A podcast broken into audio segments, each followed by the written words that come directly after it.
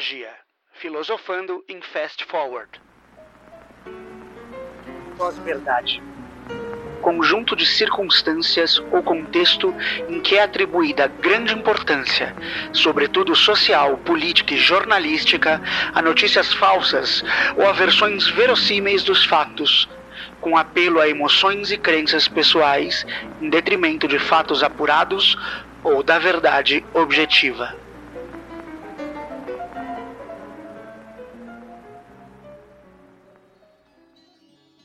Pós-verdade ou mentira?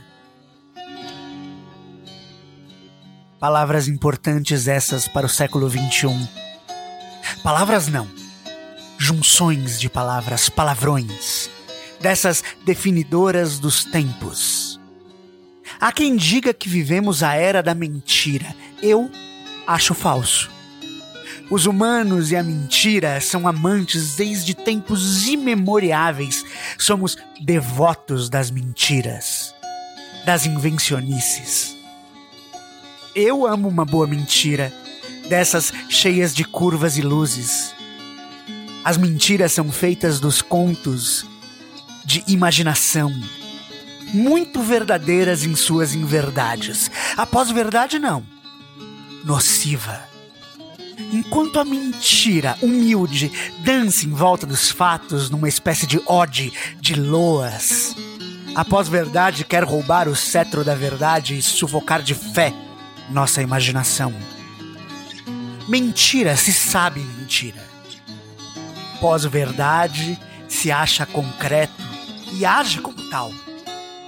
Mentira é arma de criança para tornar o mundo mágico Pós-verdade é doença dos fanáticos. A mentira ama a verdade e só existe para cobri-la de cor. A pós-verdade é corrosiva, odeia a verdade. Mentira é contador de histórias. Pós-verdade é desumanidade. Mentiroso é Machado de Assis, Raquel de Queiroz, Fernanda Montenegro, Chico Buarque. Pós-verdade é. Bem, esses nomes você conhece bem. E para combater a pós-verdade, esse veneno, eu chamo o maior dos mentirosos, Manuel de Barros, e o seu livro das ignorâncias. Segue.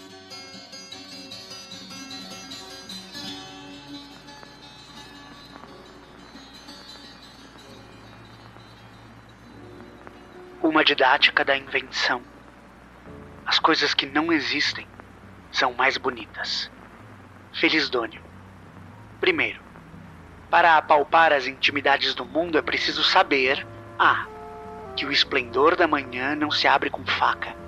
B. O modo como as violetas preparam o dia para morrer. C. Por que é que as borboletas de tarja vermelha têm devoção por túmulos? D se o homem que toca de tarde sua existência num fagote tem salvação. E que um rio que flui entre dois jacintos carrega mais ternura que um rio que flui entre dois lagartos. F. Como pegar na voz um peixe. G. Qual o lado da noite que umedece primeiro? Etc, etc, etc. Desaprender oito horas por dia ensina os princípios. 2. Desinventar objetos. O pente, por exemplo. Dar ao pente função de não pentear até que ele fique à disposição de ser uma begônia ou uma gravanha. Usar algumas palavras que ainda não tenham idioma. 3. Repetir repetir até ficar diferente. Repetir é um dom do estilo. 4. No Tratado das Grandezas do Ínfimo estava escrito: Poesia é quando a tarde está competente para dálias. É quando, ao lado de um pardal, o dia dorme antes. Quando o homem faz sua primeira lagartixa. É quando um trevo assume a noite e um sapo engole as auroras. 5 Formigas carregadeiras entram em casa de bunda. 6. As coisas que não têm nome são mais pronunciadas por crianças. 7. No descomeço era o verbo. Só depois é que veio o delírio do verbo. O delírio do verbo estava no começo, lá onde a criança diz: Eu escuto a cor dos passarinhos. A criança não sabe que o verbo escutar não funciona para cor, mas para som. Então, se a criança muda a função de um verbo, ele delira. Pois, em poesia, que é voz de poeta, que é voz de fazer nascimentos, o verbo tem que pegar delírio. 8. Um girassol se apropriou de Deus. Foi em Van Gogh. 9. Para entrar em estado de árvore, é preciso partir de um torpor animal de lagarto às 3 horas da tarde no mês de agosto. Em dois anos, a inércia e o mato vão crescer em nossa boca. Sofreremos algumas decomposições líricas até o mato sair na voz. Hoje eu desenho o cheiro das árvores. 10. Não tem altura o silêncio das pedras. 11. Adoecer de nós a natureza, botar aflição nas pedras, como fez Rodin. 12. Pegar no espaço contiguidades verbais é o mesmo que pegar mosca no hospício para dar banho nelas. Essa é uma prática sem dor. É como estar amanhecido a pássaro. Qualquer defeito vegetal de um pássaro pode modificar os seus gorjeios. 13. As coisas não querem mais ser vistas por pessoas razoáveis. Elas desejam ser olhadas de azul, que nem uma criança que você olha de ave. 14. Poesia é voar fora da asa. 15. Aos blocos semânticos dar equilíbrio, onde o abstrato entre, amarre com arame. Ao lado de um primal, deixe um termo erudito. Aplique na aridez intumescências. Encoste um cago ao sublime e no solene um pênis sujo. 16. Entra um chamejamento de luxúria em mim. Ela há de se deitar sobre meu corpo em toda a espessura de sua boca. Agora estou varado de entremências. Sou pervertido pelas castidades? Santificado pelas imundícias? Há certas frases que se iluminam pelo opaco. 17. Em casa de caramujo, até sol encarde. 18. As coisas da terra lhe davam gala. Se batesse um azul no horizonte, seu olho entoasse. Todos lhe ensinavam para inútil. Aves faziam bosta no seu cabelo. 19. O rio que fazia uma volta atrás da nossa casa era a imagem de um vidro mole que fazia uma volta atrás da casa.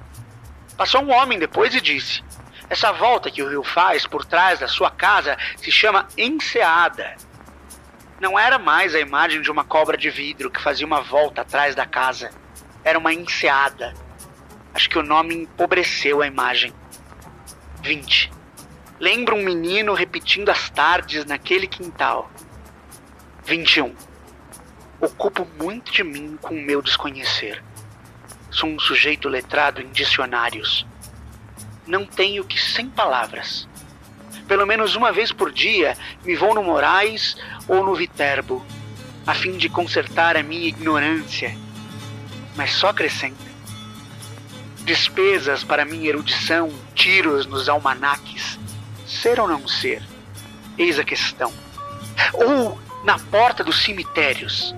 Lembra que és pó, que ao pó tu voltarás. Ou no verso das folhinhas.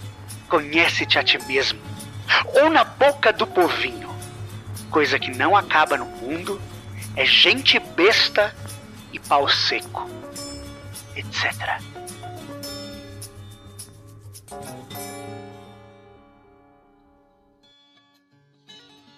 Se você não conhece esse maravilhoso mentiroso, eu vou deixar na descrição um montão de links sobre o Manuel de Barros. Fica o convite para você procurar ler as suas poesias tão maravilhosas e imaginar, e inventar e mentir junto com ele. E que a verdade e a mentira de mãos dadas combatam com gosto e cor a pós-verdade, mal do século. Porque sabe, né? Tudo aquilo que eu não invento é falso. Beijos, abraços e saudações cordiais continuem por aqui nos acompanhando. Até!